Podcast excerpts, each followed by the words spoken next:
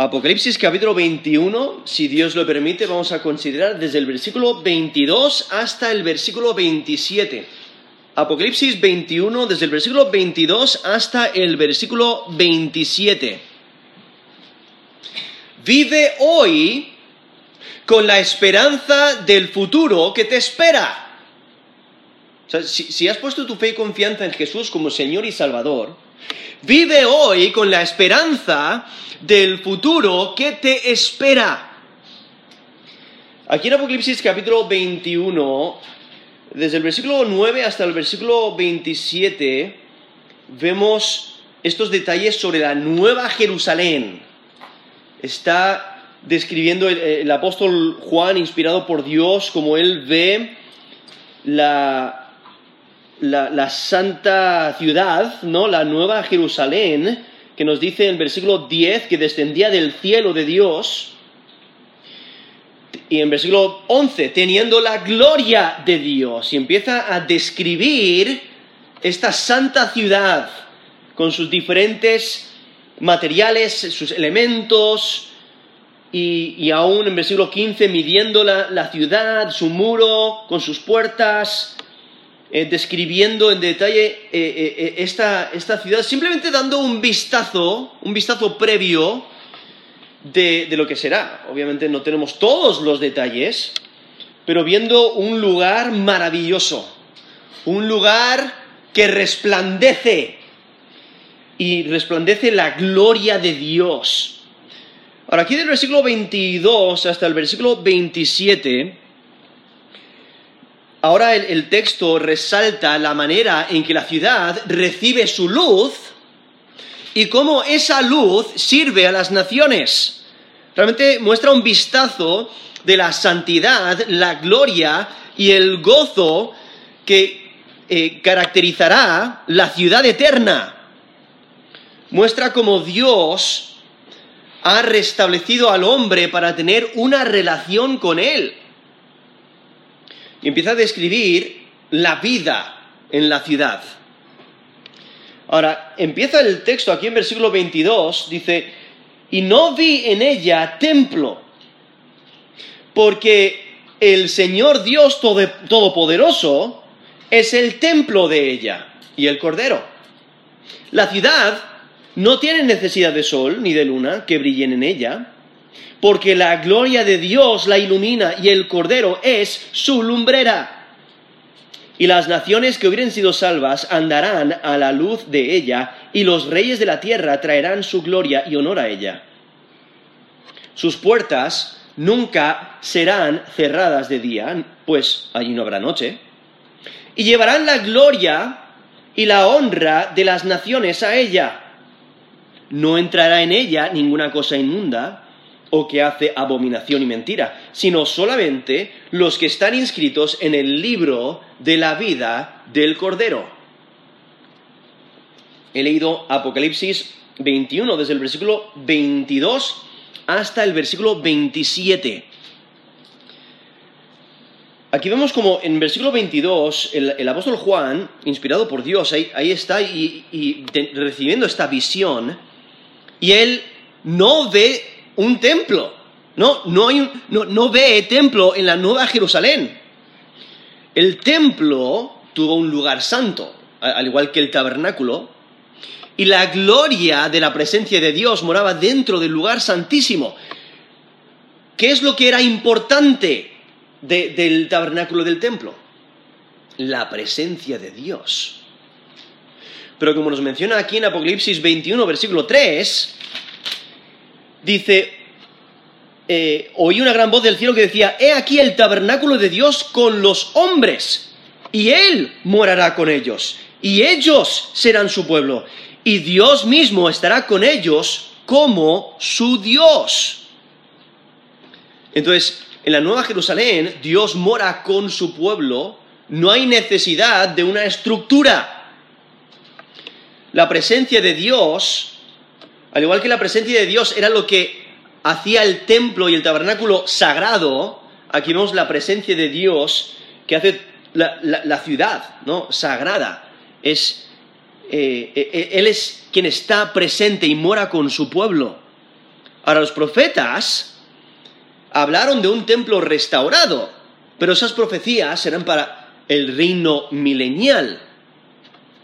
Pero ahora estamos, ahora nos describe Apocalipsis 21, esta nueva Jerusalén, que es en la nueva creación, es el, estado eterno. Y en la nueva Jerusalén no habrá una estructura independiente para el, para el templo. Y la explicación nos, lo, nos lo da aquí, en versículo 22, dice, no viene ya templo porque, ahí está la razón, esa es la explicación, porque el Señor Dios Todopoderoso es el templo de ella y el Cordero. Entonces la explicación es que en el estado eterno, Dios Padre y Dios Hijo, ¿no? quien es el Cordero, son el templo. Ellos son el lugar santísimo.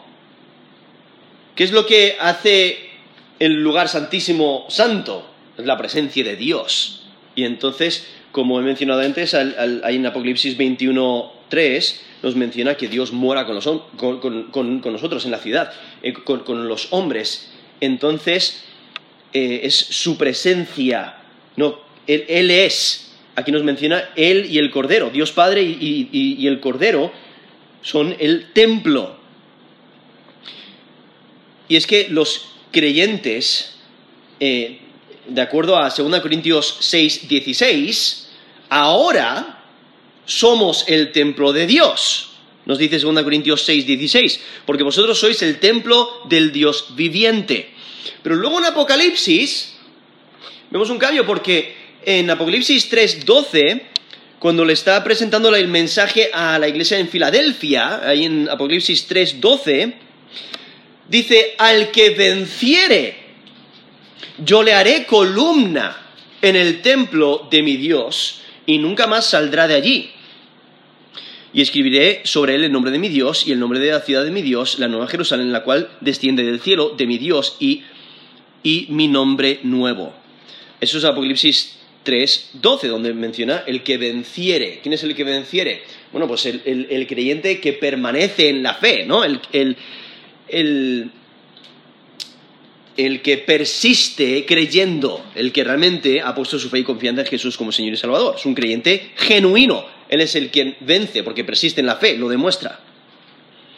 Y en ese texto, en, Apocalipsis 3, 12, es un lenguaje metafórico resaltando la estabilidad, ¿no? la permanencia del creyente con Dios, en su presencia y dando a entender que el, creyente tiene seguridad en la presencia de Dios por toda la eternidad. Y el mensaje, ese mensaje tiene como propósito asegurar al creyente de su lugar en el reino celestial. Asegurar al creyente de su parte en el pueblo de Dios. Y esa promesa anuncia la recompensa de su perseverancia, porque ha perseverado en la fe, ha demostrado que es un creyente genuino y por ello tiene una relación estable con Dios. Tiene seguridad de vida eterna. Y lo que vemos aquí es cómo Dios se hace inmediatamente accesible a la ciudad entera. Él mora en la ciudad, Él mora con su pueblo. Y la presencia de Dios con su pueblo representada en el tabernáculo, representada en el templo, ahora se hace realidad. Dios está con su pueblo. Dios mora, ¿no? como nos menciona ahí en Apocalipsis 21.3, dice, eh, Él morará con ellos. Y Dios mismo estará con ellos como su Dios.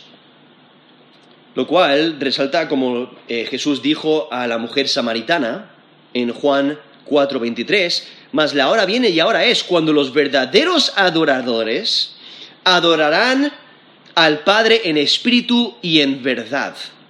Porque también el Padre tales adoradores busca que le adoren. Y, y Jesús está resaltando la importancia de ser un verdadero adorador que porque ella le está preguntando, ¿dónde hay que adorar? Y Jesús dice, la realidad es que los verdaderos adoradores adoran en espíritu y en verdad. Y llegará ese día, incluso ahora es, eh, donde hay que adorar a Dios en, espíritu y verdad, y eso lo va a resaltar en la Nueva Jerusalén porque no va a haber un lugar físico, sino que vamos a estar en la presencia de Dios y constantemente adorando a Dios en espíritu y en verdad. Y en versículo 23, no solamente nos menciona que no va a haber templo, sino que en versículo 23 nos menciona que tampoco va a haber sol y luna. Y no hay necesidad ni de sol ni de luna. Y nos da la razón. Porque la gloria de Dios la ilumina y el Cordero es su lumbrera. No, por eso nos dice versículo 23, la ciudad no tiene necesidad de sol ni de luna que brillen en ella, porque la gloria de Dios la ilumina y el Cordero es su lumbrera. Aquí mostrando, o sea, Dios mora en la ciudad y Él es luz. Nos dice 1 de Juan 1.5, Dios es luz. No hay ningunas tinieblas en Él. Eso es 1 de Juan 1.5. O en 1 Timoteo 6.16, el único que tiene inmortalidad, que habita en luz inaccesible. Entonces el sol y la luna de la primera creación no tienen lugar en la nueva creación. No se necesitará el sol ni la luna para brillar sobre la ciudad, porque Dios es quien ilumina la ciudad. Y por ello la, razón por la cual no se necesita ni sol ni luna es por la presencia de la gloria de Dios. La gloria de la presencia de Dios provee suficiente iluminación para toda la ciudad, para, toda la nueva creación. Nos dice Isaías 60 del 19 al 20, eh, profetizando, dice, el sol nunca más te servirá de luz para el día. Esto es Isaías 60, versículo 19. Ni el resplandor de la luna te alumbrará, sino que Jehová te será por luz perpetua, y el, y el Dios tuyo por tu gloria. No se pondrá jamás tu sol, ni menguará tu luna, porque Jehová te será por luz perpetua, y los días de tu luto serán acabados. Eso es Isaías 60, del 19 al 20. O sea, la, gloria de la presencia de Dios provee la iluminación. Y la iluminación que Dios da es más que suficiente. el, sol y la luna no podrán añadir nada a su luminosidad. Ahora, anteriormente en Apocalipsis menciona día y noche varias veces, ¿no? Como en Apocalipsis 7, 15, eh, dice, le sirven de, día y noche en su templo. No menciona la idea de servir a Dios en el templo día y noche. Pero en la Nueva Jerusalén no habrá esa alternación entre luz y oscuridad. ¿Por qué? Porque Dios es quien la ilumina habrá una condición constante de luz, una, eh, iluminación de, resplandor constante. Hay que recordar que en Hebreos 1.3 menciona que el Hijo, o sea, Dios Hijo, es el resplandor de su gloria, la imagen misma de su sustancia. Eso realmente en estos dos versículos que, que hemos considerado aquí, el versículo 22 y el versículo 23, resalta la igualdad entre Dios Padre y Dios Hijo. Tienen la misma naturaleza. La gloria de Dios Padre y Dios Hijo es la misma.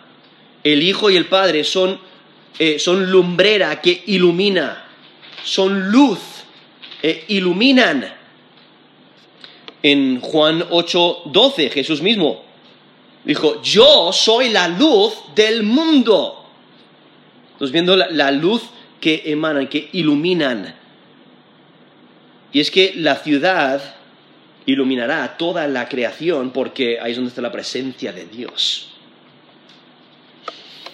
Y por ahí nos menciona aquí, la ciudad no tiene necesidad de sol ni de luna que brillen en ella, porque la gloria de Dios la ilumina y el Cordero es su lumbrera. Y entonces en versículo 24 dice, y las naciones que hubieran sido salvas andarán a la luz de ella, y los reyes de la tierra traerán su gloria y honor a ella.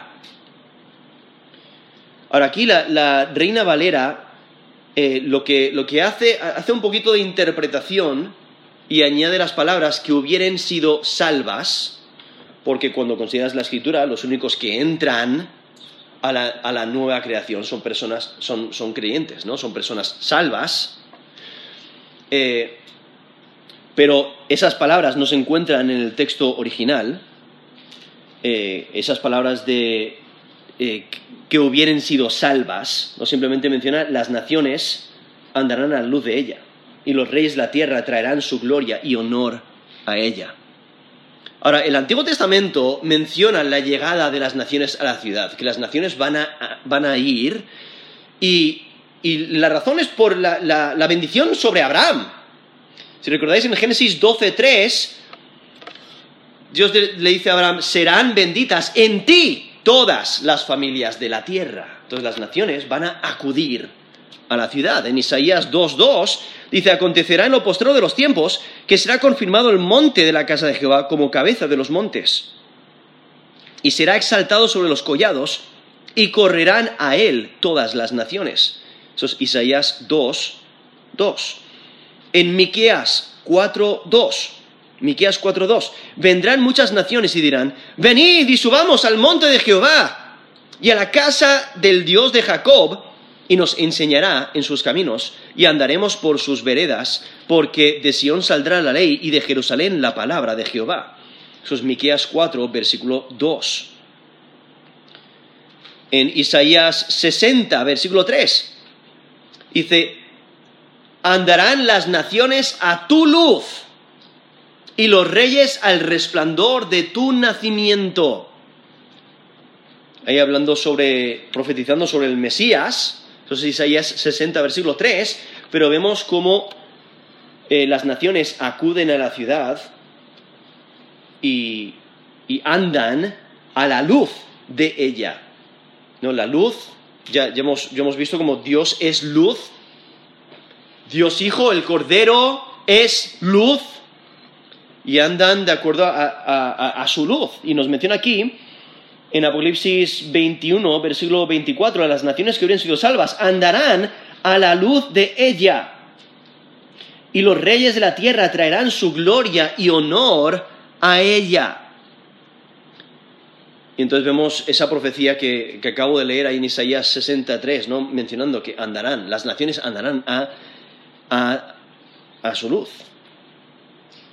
Ahora aquí hay eh, un detalle que, algunos se preguntan, eh, eh, la identidad en especial de quiénes son estos reyes, quiénes, quiénes son las naciones, porque cuando consideramos anteriormente en Apocalipsis, las naciones y los reyes que se han mencionado anteriormente han sido naciones y reyes paganas, han sido paganos, son paganos, son rebeldes. Y como nos menciona Apocalipsis 18.3, estas naciones y estos reyes se, eh, se han embriagado con la maldad del sistema antidios, de, de Babilonia, como en Apocalipsis 18.3 dice, porque todas las naciones han bebido del vino del furor de su fornicación, y los reyes de la tierra han fornicado con ella, y los mercaderes de la tierra han enriquecido de la potencia de sus deleites. Eso es Apocalipsis 18.3. Entonces menciona estos reyes, especialmente durante el tiempo del imperio de, la bestia, pues eh, son rebeldes en contra, de, en contra de Dios, siguen este sistema antidios. Pero nos menciona Apocalipsis 19, del 15 al 21, que estas naciones, estos reyes, estos rebeldes, todos los rebeldes, eh, eh, reciben destrucción. Es una destrucción temporal, durante la segunda venida de Cristo, porque luego en el futuro van a recibir ese juicio que determina su eternidad. Pero en la segunda venida de Cristo son destruidos. Nos menciona Apocalipsis 19 del 15 al 21. En versículo 15 nos menciona, de su boca, está hablando del Mesías, de su boca sale una espada aguda para herir con ella las naciones, y él las regirá con vara de hierro, y él pisa el lagar del vino del furor de la ira del Dios Todopoderoso. Y entonces, después de que la bestia fue apresada, nos dice el versículo 20, también con el falso profeta. Y en versículo 20 dice que estos dos fueron lanzados dentro de un lago de fuego que arde con azufre. En versículo 21 dice, los demás fueron muertos con la espada que salía de la boca del que montaba a caballo, y todas las aves se saciaron de las carnes de ellos. Entonces esas naciones, esos reyes que siguieron a la bestia y al falso profeta, fueron destruidos, ¿no? En la segunda venida de Cristo. Pero luego, en capítulo 20, del 11 al 15, les vemos en el gran trono blanco, ¿no? Que reciben ese juicio eterno, ese, ese castigo eterno por su maldad. Son juzgados y reciben ese castigo eterno. Nos dice Apocalipsis 20, del 11 al 15. Y vi un gran trono blanco y el que estaba sentado en él, de delante del cual huyeron la tierra y el cielo y ningún lugar se encontró para ellos. Y vi a los muertos, grandes y pequeños, de pie ante Dios. Y los libros fueron abiertos. Y otro libro fue abierto, el cual es el libro de la vida, y fueron juzgados los muertos por las cosas que estaban escritas en los libros, según sus obras. Y el mar entregó los muertos que había en él y la muerte y el Hades entregaron los muertos que había en ellos, y fueron juzgados cada uno según sus obras. Y la muerte y el fueron lanzados al lago de fuego. Esta es la muerte segunda. El que no se halló inscrito en el libro de la vida fue lanzado al lago de fuego. Eso es Apocalipsis 20, del 11 al 15. Entonces, ahí vemos como eh, Dios se, deshace de todos sus enemigos, de todos los rebeldes. Son lanzados al lago de fuego. Pero entonces, ¿qué ocurre aquí? De repente salen aquí estos, salen reyes y naciones. ¿Cuál es su identidad? Eh, aparentan que, que son incompatibles estos datos con, los datos anteriores, ¿no? Aquí especialmente en el versículo 24 y luego en versículo 26, donde menciona que llevan la gloria y la honra de las naciones a ella. Entonces, ¿quiénes son estas naciones y estos reyes? Si hay diferentes opiniones dependiendo de, la manera de, interpretar el, Apocalipsis. Eh, y, simplemente para que, podáis entender eh, un poquito algunas de estas de estas opiniones, hay algunos que dicen que son naciones y reyes que existen durante el milenio y viene la ciudad, pero están interpretando este tiempo como dentro del milenio. Eh, lo que pasa que este texto no está hablando del milenio, está hablando del estado eterno, la nueva creación, cuando llega la nueva Jerusalén. Otros piensan que estos, estos reyes y naciones, son los que siguen al Cordero y resistieron la bestia, y entran la nueva creación, pero no pueden explicar el por qué aparenta que solo visitan la ciudad ocasionalmente, no moran en ella. Otros piensan que las naciones que pertenecen espiritualmente a Israel y los reyes son mártires sucesores de los reyes paganos. Entonces, de esa manera es como lo intentan explicar. Las naciones son los que pertenecen espiritualmente a Israel, no son no son descendientes de Abraham. Y los reyes son mártires, sucesores de los paganos. Pero esta opción excluye a Israel de entre las naciones que se mencionan. Otros piensan que serán naciones de la nueva tierra, cada una con su rey, y salvas por la influencia de la ciudad. El problema es que estas naciones, para poder estar en el estado eterno, ya tenían que ser salvas, ¿no? Eh, porque tenían que ser salvas antes de pasar a la eternidad, antes del gran trono blanco, antes de la nueva creación.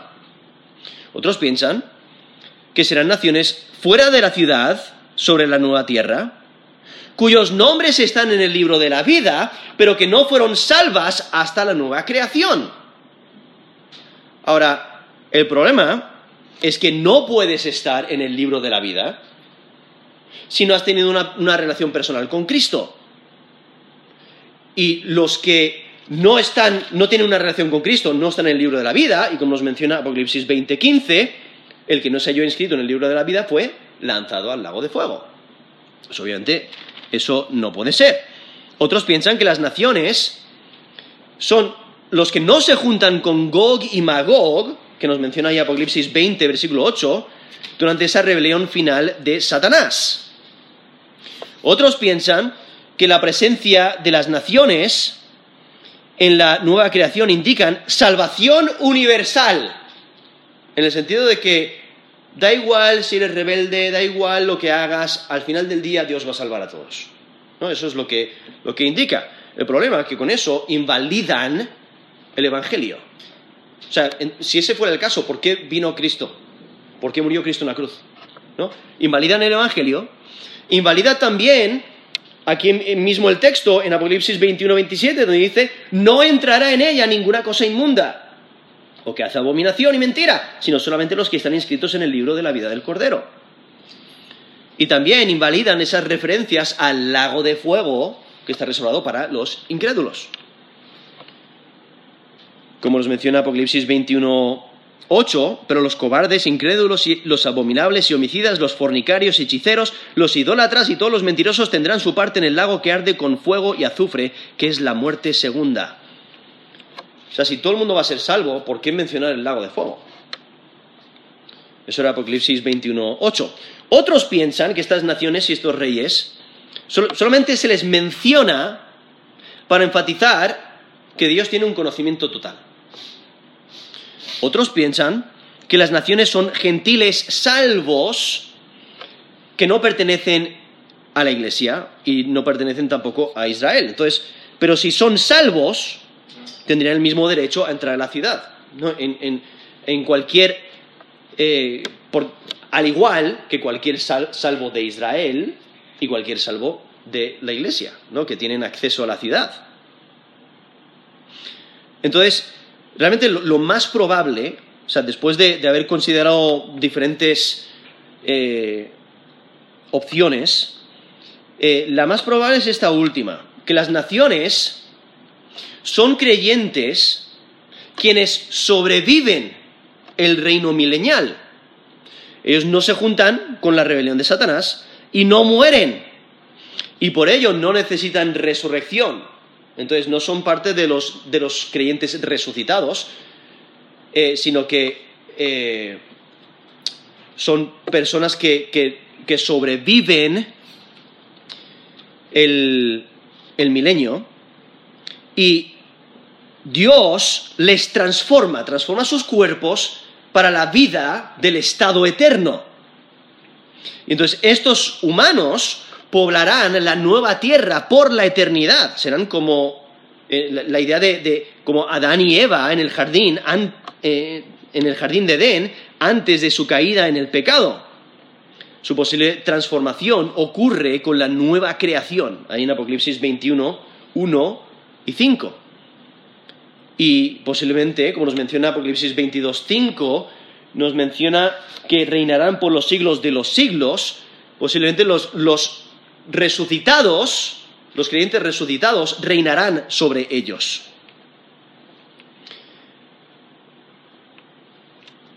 Ahora aquí, el, texto no menciona las condiciones fuera de la Nueva Jerusalén, pero se entiende que serán superiores, superiores a la presente creación.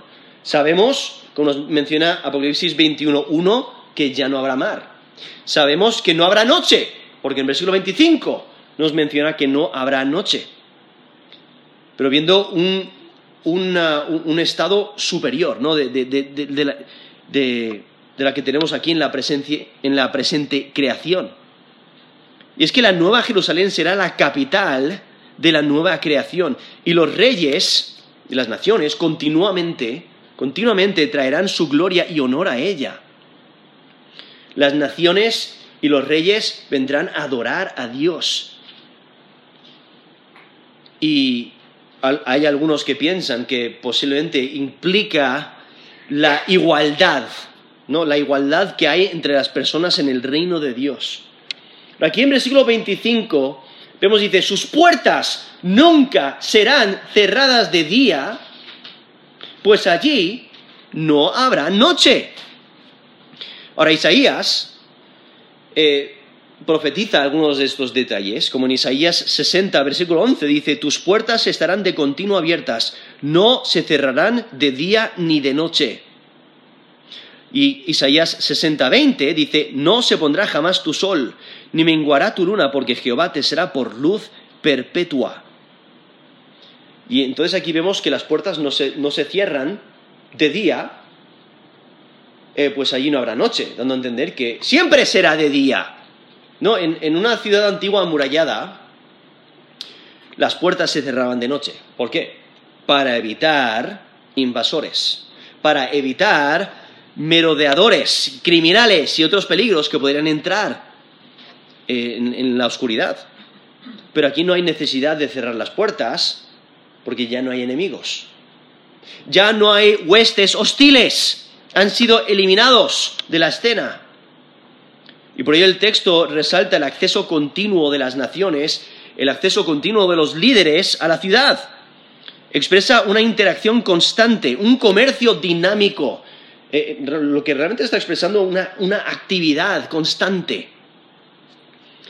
Y entonces, cuando consideramos eh, estos detalles de lo que va a ser la vida en la Nueva Jerusalén, eh, no debemos de pensar como la idea común de que los creyentes van a estar sentados sobre una nube con un arpa el resto de la eternidad,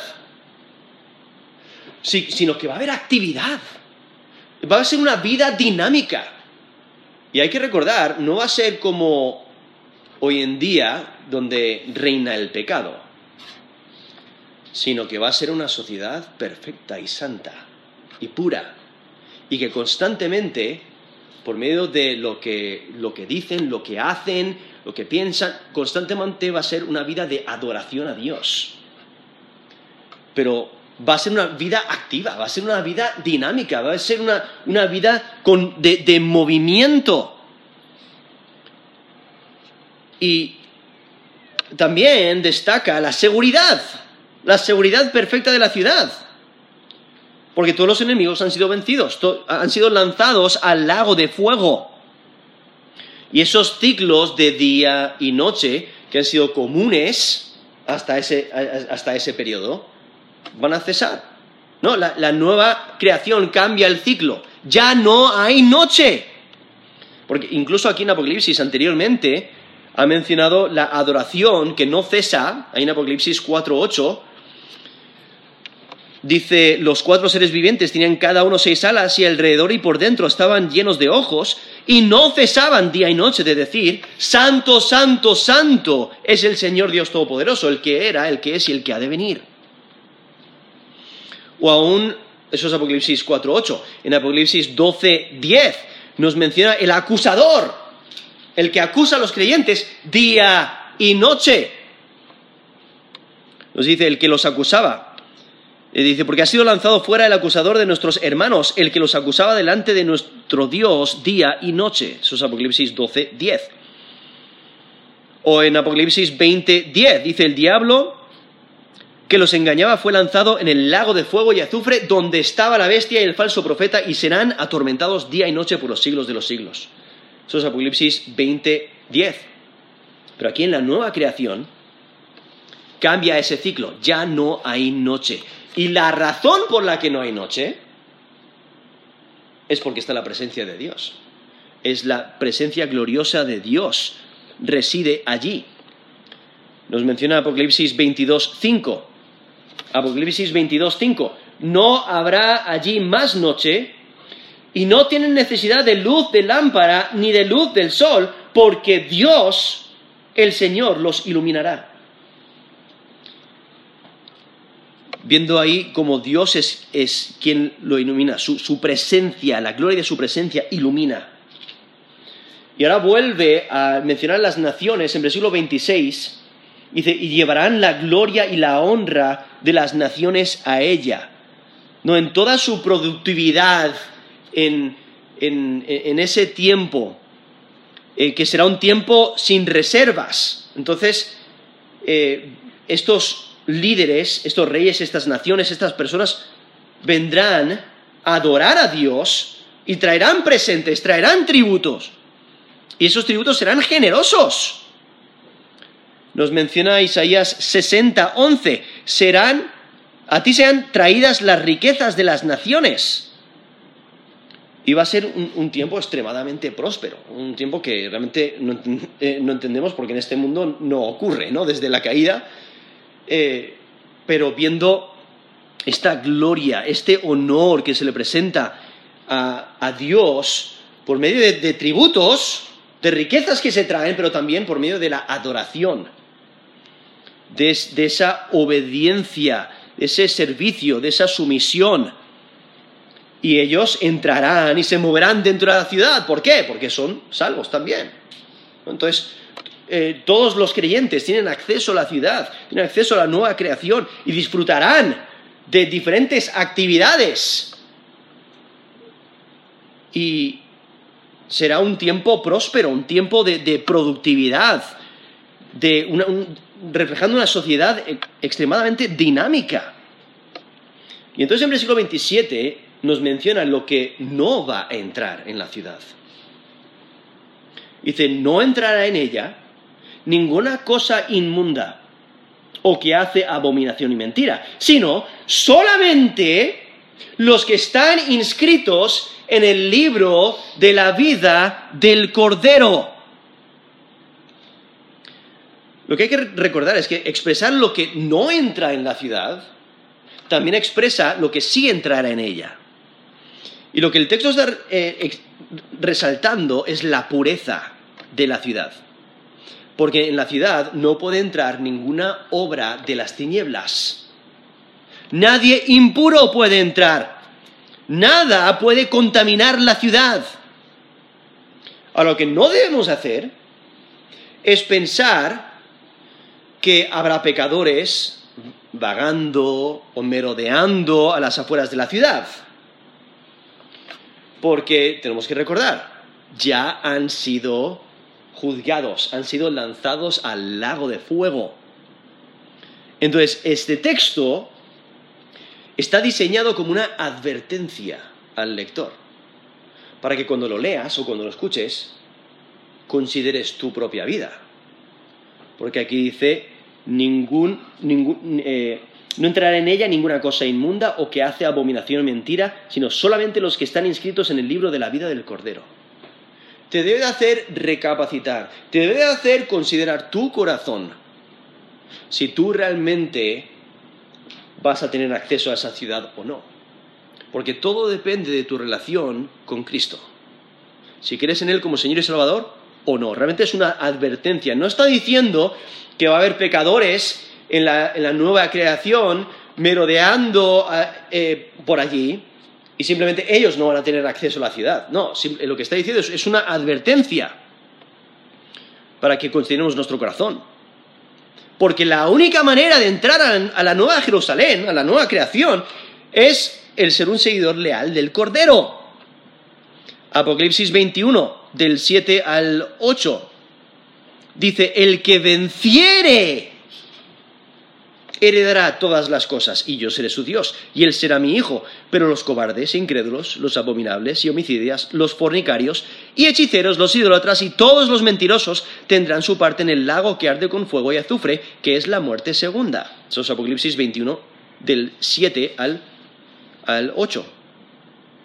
En Apocalipsis 22, 15 mas los perros estarán fuera. Los hechiceros, los fornicarios, los homicidas, los idólatras y todo el que ama y hace mentira. Esos eh, Apocalipsis 22, versículo 15. Y como nos dice la Escritura, ¿quién es el mentiroso? El que niega que Jesús es el Cristo.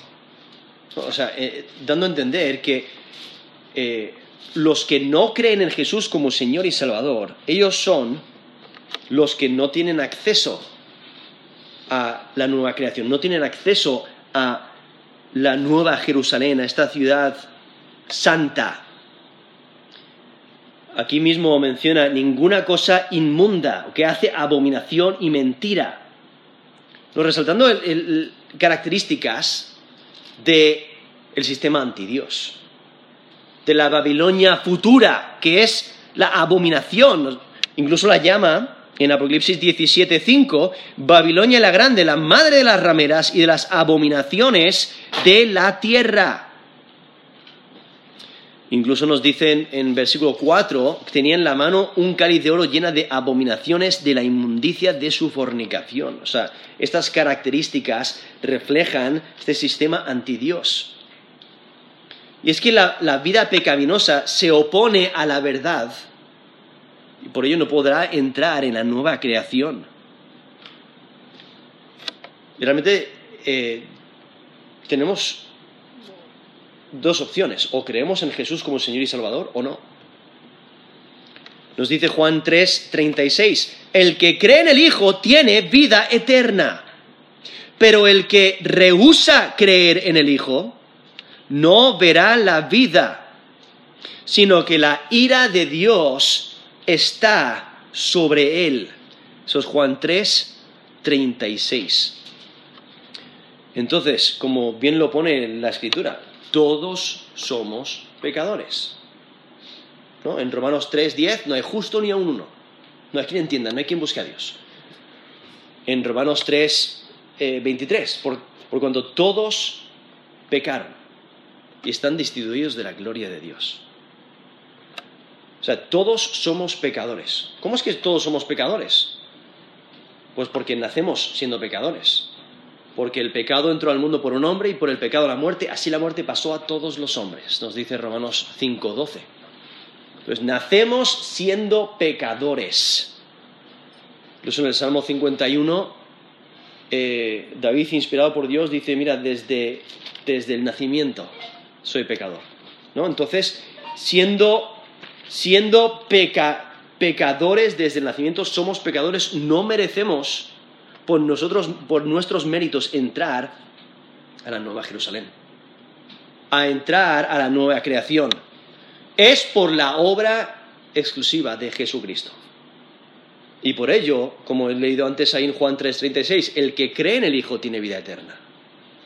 Pero el que rehúsa creer en el Hijo no verá la vida, sino que la ira de Dios está sobre él. Y eso es lo que resalta la Escritura vez tras vez. Como se dice Juan 3:16, porque de tal manera amó Dios al mundo, que ha dado su Hijo unigénito, para que todo aquel que en Él cree no se pierda, mas tenga vida eterna. Pero aquel que rehúsa creer en el Hijo, el que no quiere creer, ya está condenado. Eso es lo que va a recibir. ¿El qué? El lago de fuego. Y por ello la importancia de considerar nuestros corazones, de, de estar alertas ante esta advertencia de que los únicos que van a entrar en la nueva Jerusalén y en la nueva creación son los que están inscritos en el libro de la vida del Cordero. ¿Cómo te aseguras de, estar en, en, ese libro? Al poner tu fe y confianza en Jesús como Señor y Salvador. Al creer en Él para para salvación, de que Él murió en tu lugar, que Dios aceptó el pago y tú le aceptas por la fe. Y entonces tienes vida eterna. Por eso Juan 3:36, el que cree en el Hijo tiene vida eterna. Y luego, como nos menciona, eh, como en, en Romanos 5, Romanos 5.1, Romanos 5.1 dice, justificados pues por la fe tenemos paz para con Dios, por medio de nuestro Señor Jesucristo, por medio de la obra de Cristo. La aceptamos por la fe. Y en, versículo, en Romanos 8.1, ahora pues ninguna condenación hay para los que están en Cristo Jesús, los que no andan conforme a la carne, sino conforme al Espíritu. Y viendo esta esperanza que tenemos de de e, este gran futuro que nos espera, aquellos que hemos puesto nuestra fe y confianza en Jesús como Señor y Salvador. Y eso es lo que debemos de vivir de día en día. Vivir hoy la esperanza del futuro que nos espera. Pudiéndonos, pudiéndonos gozar de que este mundo no es todo lo que hay, sino que hay algo mejor en el futuro donde disfrutaremos de la presencia eterna de Dios. Por ello, vive hoy con la esperanza del futuro que te espera. Vamos a terminar en, en oración.